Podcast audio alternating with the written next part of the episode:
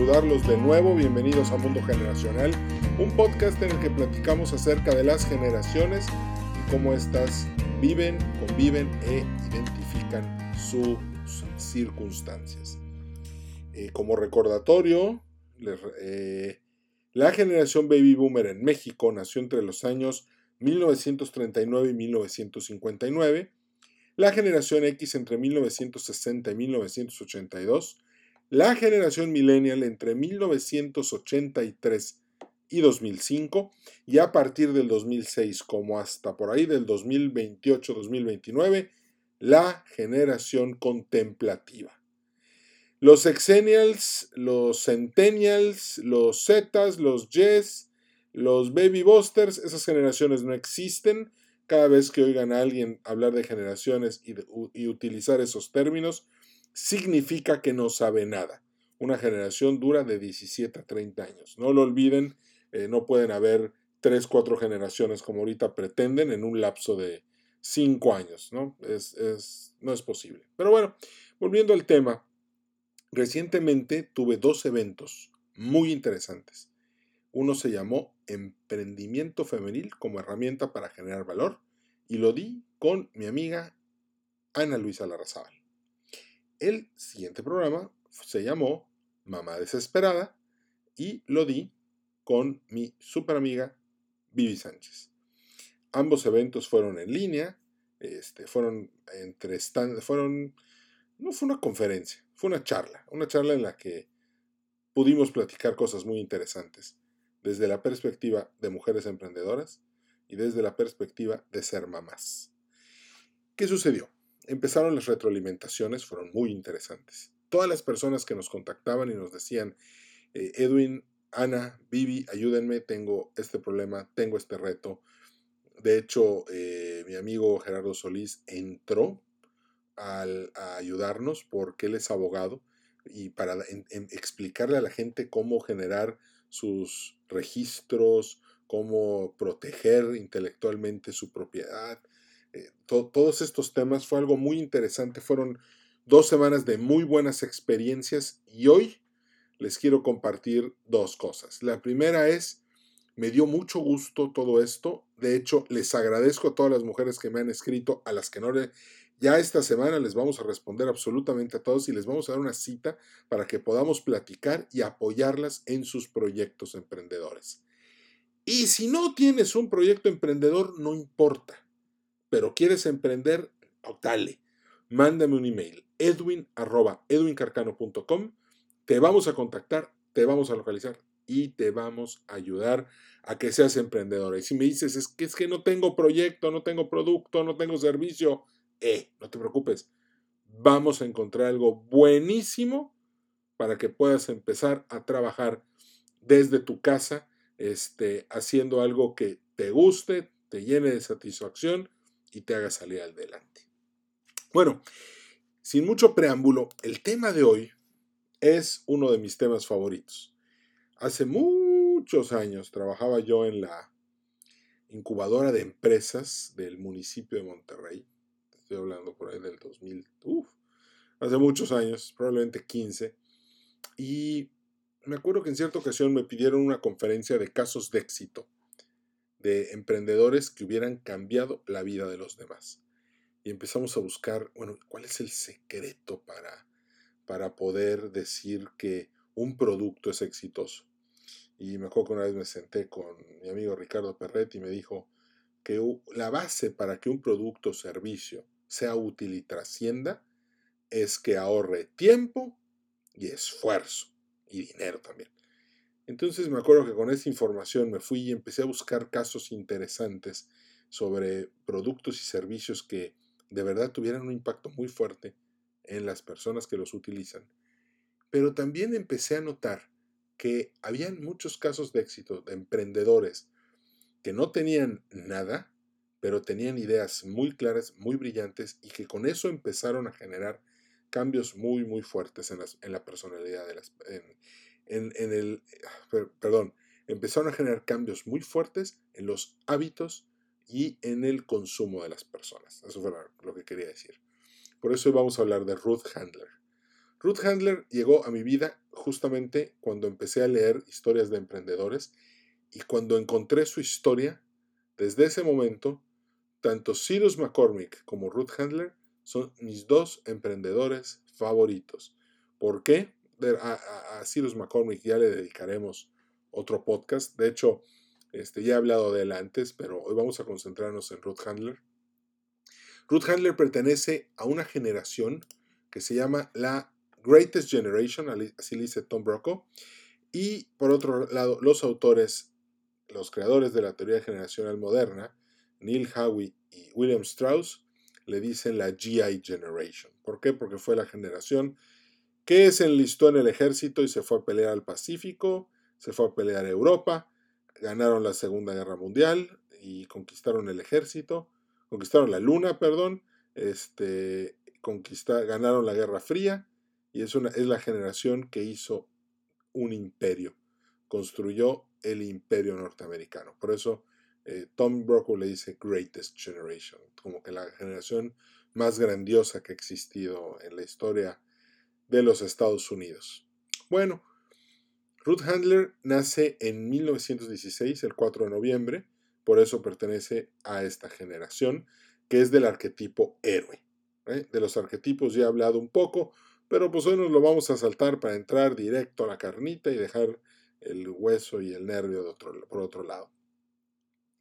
Ruth Handler es este, hija de, em, de migrantes polacos.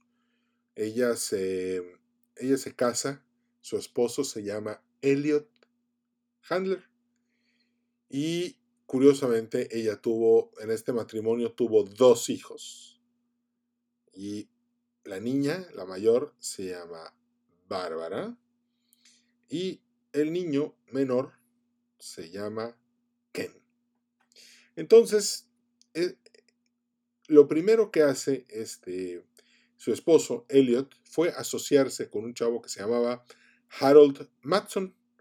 Entonces, Elliot y Matson fundaron una empresa y andaban pensando, oye, ¿qué nombre le ponemos? Y se les ocurrió una idea muy sencilla. Vamos a mezclar Matt con Elliot. Ah, qué buena idea. A ver, ¿cómo le hacemos? Agarraron Matt, agarraron él, lo, lo fusionaron y quedó Mattel. ¿Ok? Mattel, sí, Mattel, la, empresa de juguetes que conoces perfectamente bien, así nació, de la sociedad entre Matt y Elliot.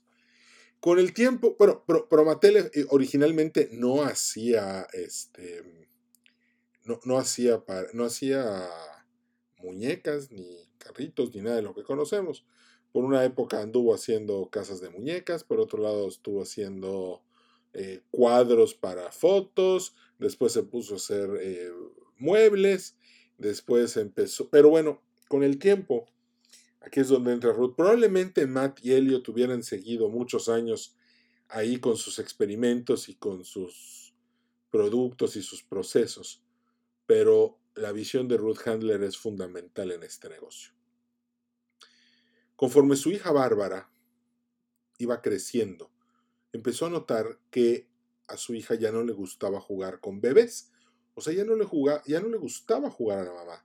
Le gustaba jugar con muñecas de papel y ella jugaba con estas muñecas como si fueran adultas. Entonces observaba a, su hija Bárbara y decía, bueno, ya los, los nenucos y los bebés y los bebitos que lloran y mueven sus manitas y solo se contentan sacándolos a pasear.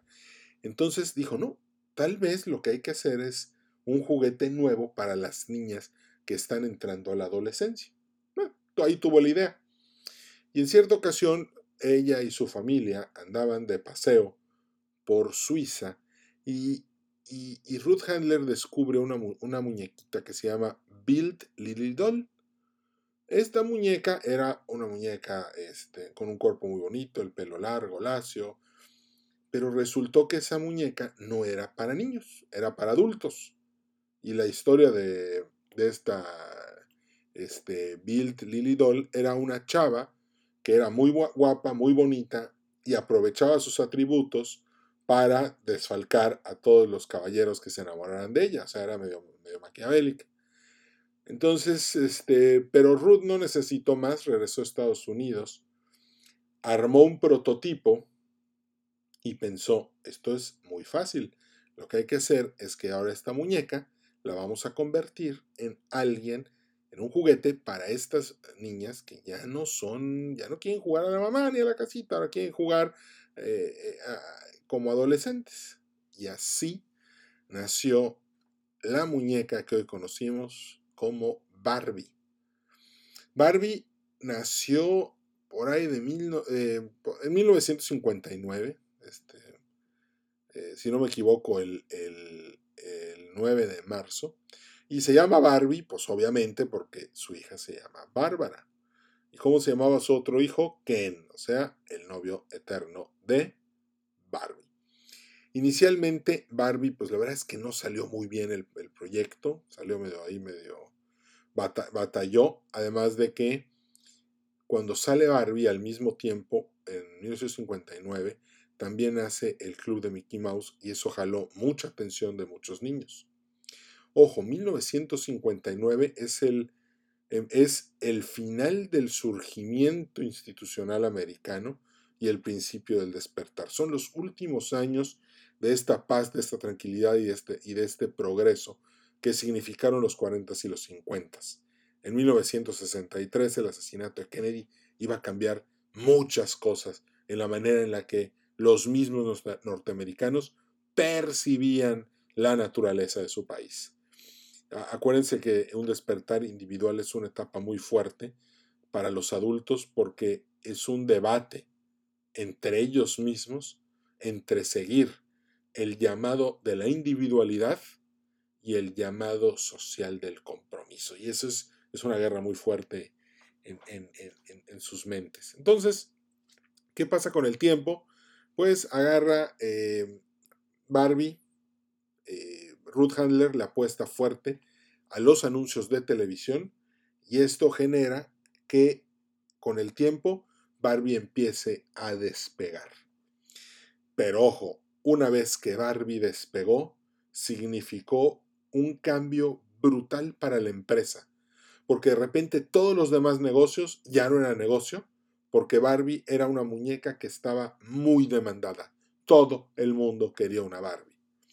Entonces Mattel empieza a transformar sus líneas de producción, empiezan a abandonar los muebles y los cuadros y todo lo demás y empiezan a concentrarse en hacer muñecas y empiezan a desarrollar otras áreas para otros juguetes. Entonces, conforme el tiempo va pasando, pues obviamente la posición de Ruth Handler se va haciendo cada vez más fuerte dentro de Mattel. Este, y pues llega así alrededor la década de los 70 con, una, con un proyecto sumamente exitoso. Pero aquí las cosas cambian muy fuerte para Ruth. ¿Por qué? porque le diagnosticaron cáncer, cáncer de mama. Entonces, eh, pues al principio le empezó a hacer la, lucha, empezó a enfrentarse al problema, empezó a, pues, cuidarse, pero al final de cuentas eh, empezó a perder la lucha con el, contra el cáncer y todo terminó el día que le tuvieron que amputar uno de los senos. Pues obviamente se deprimió mucho, se puso muy triste pero eso no era todavía lo peor.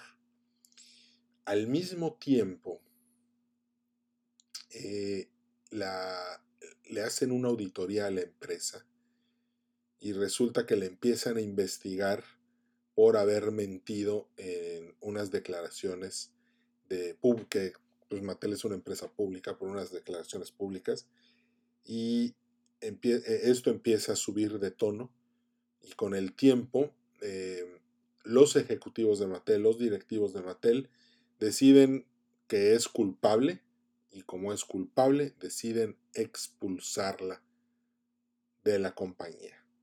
Entonces, para, para Ruth Handler, esta época tenemos que entenderlo, es muy fuerte.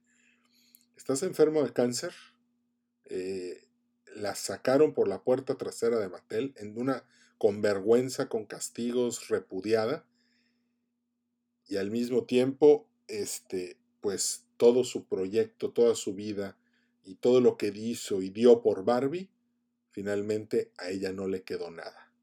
Imagínense, o sea, pónganse por un momento en esa situación y piensen que cualquier otra persona se hubiera sentido totalmente acabada.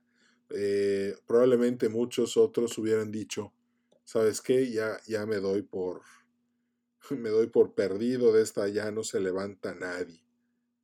Y sí, efectivamente así fue por un tiempo. Pero aquí es donde entra el espíritu emprendedor otra vez. Y Ruth Handler dice, no hay derecho a que yo me sienta mal, a que yo me sienta poco femenina. Entonces, con los conocimientos que tenía de procesos, de fábricas y de todas esas cosas, se le ocurrió un tema muy interesante. Entonces, así fue como nació uno de sus proyectos, más eh, un, proyecto muy influyente, que se llamó Casi Me, Almost Me. Y ella lo que empezó a hacer fue que empezó a hacer prótesis de senos para todas aquellas mujeres que habían sufrido una amputación. Entonces, eh, Nearly Me se llama la compañía, en la que decía, o sea, casi yo, ¿no? en donde empezó a, a, fabricar estas prótesis y las empezó a vender. Primero empezó en chiquito, pero como es una mujer emprendedora que piensa en grande, con el tiempo empezó a, fabricar muchos de estos productos, empezó a venderlos muy bien y el público le dio una acogida muy, muy grande al producto. ¿Qué pasó? Que muchas otras mujeres en las mismas circunstancias empezaron a encontrar en esta compañía una esperanza de volver a, poder sentirse femeninas, de sentirse deseadas y de no sentirse pues o de no sentirse este, repudiadas o de no sentirse sexys. Entonces el impacto fue muy grande. La compañía en su momento llegó otra compañía más grande y le dijo a Ruth Handler, Ruth, aquí tienes muchos millones de dólares si me vendes tu compañía. Ruth Handler, que seguía luchando contra el cáncer, decidió que era demasiadas cosas que ver, así que dijo, va, te vendo la compañía. No, no recuerdo la cantidad de millones, pero fueron bastantes. Tengo entendido que le dieron como 4 millones y medio de dólares y con eso tuvo suficiente para el resto de su vida. Finalmente se retira a su, a su casa a tratar de ganarle la lucha al cáncer, pero con el tiempo pierde el segundo seno, el cáncer seguía avanzando, ella pues obviamente este, volvió otra vez a vivir estas etapas muy, muy negras, imagínense, pero el, emprendedor acuérdense que tenga lo que tenga, pase lo que pase, haga lo que haga, un emprendedor nunca se detiene. El, em, el, ser emprendedor no es, es un hábito, es decidir siempre estar encontrando soluciones para todos los problemas este, que hay alrededor. Acuérdense de algo, el emprendedor cuando ve problemas no se desanima, al contrario, ve oportunidades. Y de eso se trata ser un buen emprendedor, de encontrar oportunidades ahí donde no hay nada. Entonces, continuamos con la historia de Ruth. Como ustedes saben, hay convenciones. En Estados Unidos hay convenciones para todo. Eh, eh, convenciones de Star Wars, de Harry Potter, convenciones de Barbie, convenciones de nostalgia, convenciones de constructores, convenciones de obras de teatro, de películas, de casting de actores, de todo, para todo hay una convención. Convenciones de armas, convenciones en Las Vegas de, de productores de fármacos, de todo, de todo hay. ¿Ok? Bueno. Pues así fue como nacieron las convenciones de Barbie. Y obviamente cada vez que había una convención sacaban nuevos productos, sacaban nuevos, este, nuevos, em, nuevas muñecas, nuevos accesorios, que el coche, que la amiga, que la casa. Bueno, ahí les va un detalle muy fuerte de Barbie.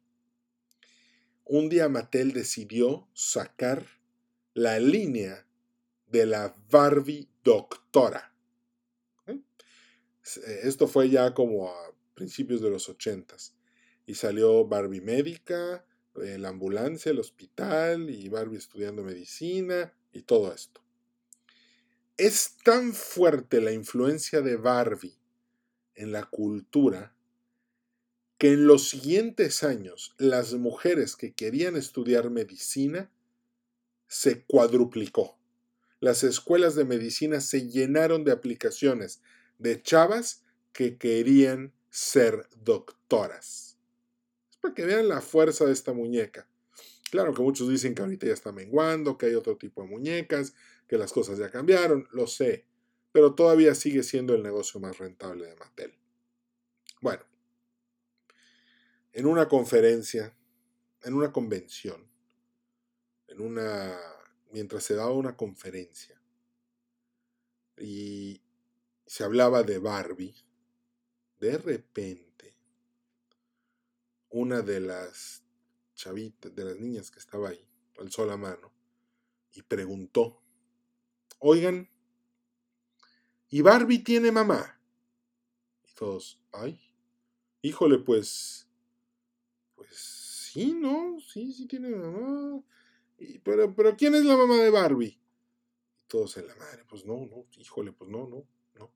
Eh, sí tiene mamá, pero pues bueno, este, ah, caray. Y la cosa es que no, no pudieron responderle. Pero aquí viene la parte más hermosa de todas. Siempre me emociona cuando, siempre me emociono mucho cuando llego a esta parte. Porque los ejecutivos de Mattel dijeron, em, ¿dónde está la mamá de Barbie? Tenemos que, tenemos que encontrarla. Y así fue como un día eh, los directores de Mattel fueron a casa de Ruth Handler y le tocaron la puerta. Y le dijeron, hola Ruth, ¿cómo estás? Eh, estamos aquí para pedirte perdón por cómo te fuiste de la empresa. Y estamos aquí para pedirte que regreses. Queremos que regreses porque tú eres la mamá de Barbie. Los niños quieren estar, saber, estar contigo, conocerte. Y nos gustaría mucho que estuvieras con nosotros otra vez para contar tu historia y para ser parte y porque porque pues tú eres la mamá de Barbie. Quiero que piensen por un segundo, por un minuto, lo que esta mujer sintió al ver a los directivos de la empresa que 20 años antes la habían corrido por la puerta trasera, esta vez diciéndole, perdónanos, queremos que regreses, como la embajadora de Barbie, como la mamá de Barbie, y, para que tú estés con todas las niñas y las jóvenes que admiran y quieren el, producto que tú creaste, para que tú puedas estar con todas ellas y, puedas gozar el, esta posición que tú te ganaste con tu trabajo. Yo no sé, yo probablemente esa noche hubiera llorado de emoción, o probablemente hubieran sido sentimientos muy encontrados, pero aquí vemos que Ruth Handler decidió regresar a Mattel. Claro, ya no como ejecutiva ni como directora, no, no, no a trabajar, pero regresó para poder estar en las convenciones de Mattel, en las convenciones de Barbie, convivir con las, con las niñas, con las mamás, con las jóvenes, eh, para autografiar la muchas cajas de muchas muñecas, autografiar este, pues, libros de Barbie, cuentos, tomarse fotos con la gente, platicarle a la gente la historia de cómo nació Barbie. Y pues sus últimos años, ella vivió 85 años, fíjense, o sea, con todo y el cáncer, pudo llegar este, a los 85 años. Esto te habla de una mujer que lucha y lucha mucho, este, que supo pelear, que supo ganar, que tuvo pérdidas, pero las compensó y supo salir adelante. Yo creo que sus últimos años han de haber sido mucho, muy felices, puesto que eh, se reivindicó eh, con, el proyecto que había iniciado a finales de la década de los 50 que se llama Barbie. Ella muere en abril del 2002. Este, a la edad de, como dije hace rato, a la edad de 85 años. Pero ¿cuál es el mensaje? Eh, muchas veces el derrotismo, la cultura, eh, los complejos, nos impiden alcanzar la mejor versión de nosotros mismos. Desgraciadamente, mucha de la educación que recibimos en México, lejos de ayudarnos, nos perjudica, nos vuelve víctimas, nos hace sentirnos atropellados, que no merecemos nada, y no es verdad. Este, los mexicanos somos muy trabajadores, somos muy emprendedores, somos muy luchadores.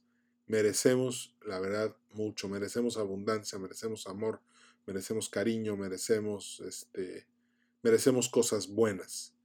Y, no vale pensar que no las merecemos. Entonces, con todo eso, lo que tenemos que hacer es aceptar este, el ambiente que nos tocó y tratar de, de hacer todo lo que podamos para trabajar, luchar y que esto mejore de una manera muy fuerte, muy poderosa la sociedad en la que vivimos. Y obviamente, volviendo al tema eh, de, los, de, los y las emprendedoras, pues las mujeres tienen mucho que hacer. Adelante, háganlo, tengan fe, tengan fuerza, tengan valentía, porque lo van a lograr. Por otro lado, los hombres es exactamente lo mismo. Tenemos que buscarle siempre a cada problema su lado de oportunidad, que es el que nos va a ayudar a construir una mejor sociedad un, México mejor para todos. El caso de Ruth Handler se me hace maravilloso. Creo que este, nunca dejo de platicarlo cuando alguien me pregunta qué es lo que más admiro de lo, cuáles son mis dos emprendedores favoritos. Y pues Ruth Handler es una de ellas. Y la verdad es que los invito a que investiguen más de su vida, los invito a que investiguen más de lo que hizo, de lo que vivió, porque es una historia que vale la pena saberlo saberla y vale la pena contarla. ¿Ok? Pues como siempre me dio mucho gusto saludarlos. Gracias por haber sintonizado el podcast Mundo Generacional. Este, les recuerdo a nuestros patrocinadores, ticketopolis.com. Si tienes un evento, por favor, hazlo con ellos. Te van a ayudar muchísimo. Te, te van a ayudar con la transmisión, con el boletaje. Es una, es, un gran, es una gran empresa, te la recomiendo mucho. Eh, Saxon de Yucatán. Si tienes este, una tienda y quieres los muebles para tu tienda, por favor, contáctalos en www.saxondeyucatán.com. Y por último, este Mundo Generacional, pues se despide de todos ustedes. Que estén muy bien a nombre mío y de los que me ayudan a generar este podcast. Que tengas una excelente semana y nos vemos muy, muy, muy pronto con el siguiente capítulo porque ahora sí vamos a estar eh, mucho más activos que antes. Me dio gusto saludarte, disfruté mucho contando esta historia. Que estés muy bien. Hasta la vista. Chao.